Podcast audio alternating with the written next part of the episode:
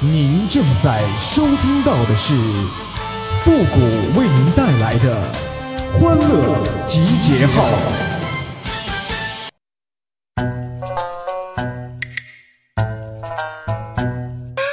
很多男人呐，对美女一点抵抗力都没有啊，而我就和他们不一样，我是根本就不想抵抗啊。但是啊，这美女都想抵抗我，你说这事儿闹心不闹心呢？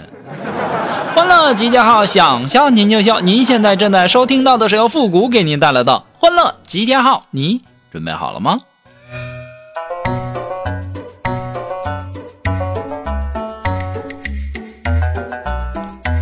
经常出差，然后呢，单位给我配了一个司机。有一次啊，跑长途，司机开了一整天，我看他也挺辛苦的，然后我就让他休息一下，我来开。开了不到十分钟啊，他在副驾驶突然惊醒啊，大吼一声：“哎，我方向盘哪儿去了？”我这二货呀，把我都给吓醒了。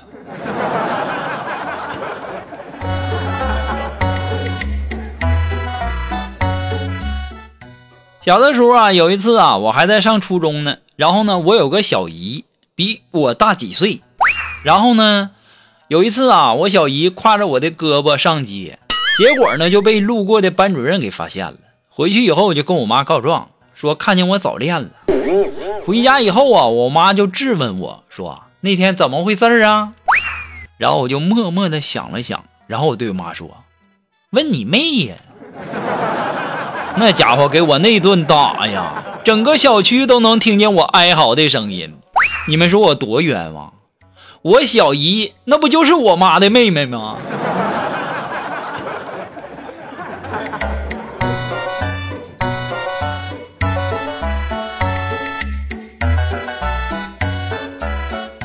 中午吃完饭呢，我们在那闲聊天这时候啊，锦凡就问我们说：“哎。”你你们说明年是龙年，那是不是应该生个龙宝宝啊？然后出个迪尼。当时啊，苏木就在那来了一句：“金凡呐，你放心吧，属龙也不耽误你做牛做马呀。”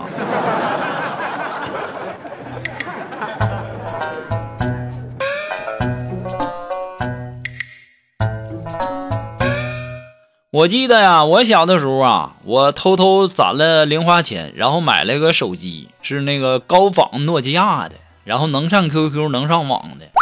然后我买了一张卡，开通了每个月五块钱的 GPRS，然后一头扎进了星座的海洋里，然后把处女座的性格研究了大半年。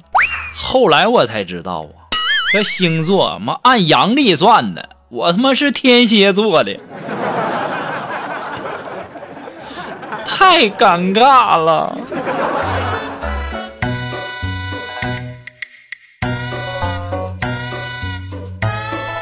前两天啊，我和锦凡去吃饭，然后呢，他媳妇儿也没吃，就来找锦凡来了。到了饭店呢，我们点完菜等菜的时候，这锦凡媳妇儿就看到一个漂亮的年轻女孩，穿着一双非常漂亮的鞋子，然后就对锦凡说。老公，我想知道那女孩那鞋在哪儿买的。然后啊，锦凡走到年轻女孩的身边说：“小姐，请问你这鞋从哪儿买的呀？”当时啊，女孩指了指前面东方商厦。当时啊，锦凡就问说：“我媳妇非常喜欢这双鞋，你这鞋多少钱呢？”女孩说：“两万。”然后锦凡回到他媳妇身边说：“媳妇儿，我刚才给你问了，他那鞋在国外旅游的时候买的。你说这山炮，阎王爷开会，鬼话连篇呐。你说他媳妇儿也傻，那就不会把手机拿出来扫一扫，什么价位在哪儿能买，那不就全搞定了吗？这真是啊，不是一家人不进一家门呐，两口子一对儿傻。”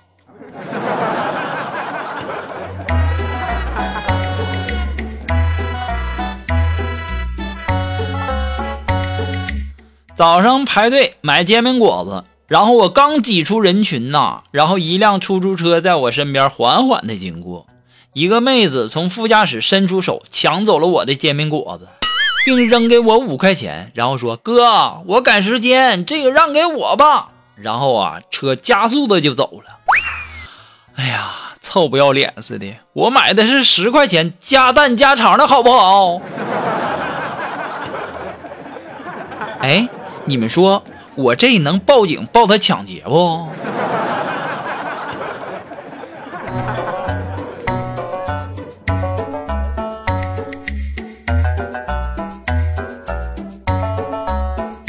哎呀，昨天去酒吧，然后呢，酒吧里面啊有两个女人在那聊天然后一个女的呀就说：“哎，你最近怎么瘦了这么多呢？”然后另外一个女的就回答说：“我是因为太难过了，我老公找了个小情人儿。”然后另一个女孩就劝他：“你赶快和他离了吧，渣男！”这时候啊，这女的回来说：“我不要，我还想再瘦个五公斤呢。”现在这女人呐，为了减肥，为了美，那对自己是真狠呐。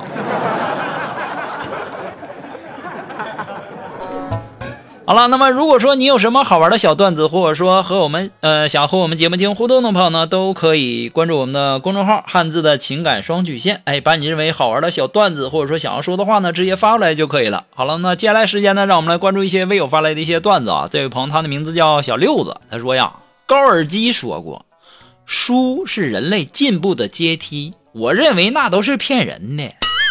别再跟我说什么“腹有诗书气自华”的，那《神雕侠侣》《射雕英雄传》《天龙八部》，我拜读了多少遍了，武功一点进步都没有，到现在我还是打不过我媳妇儿，每次她都给我打的鼻青脸肿的。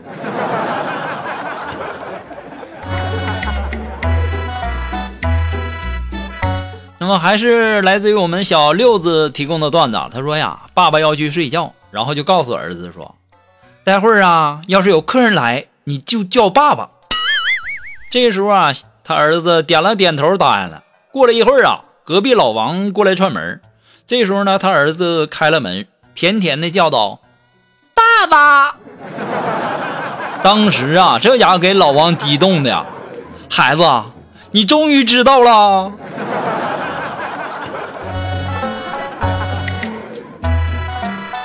那这位朋友呢？她的名字叫蓉儿。她说呀，闺蜜结婚两年了，因为她老公长期出差的工作原因，两个人商量暂时不要孩子。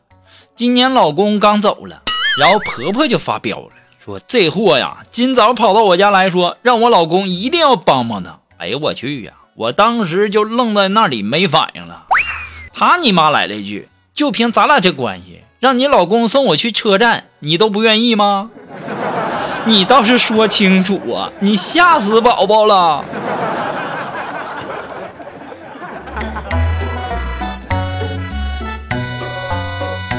好了，那么今天的节目呢，到这里就和大家说再见了。我们下期节目再见喽，朋友们，拜拜。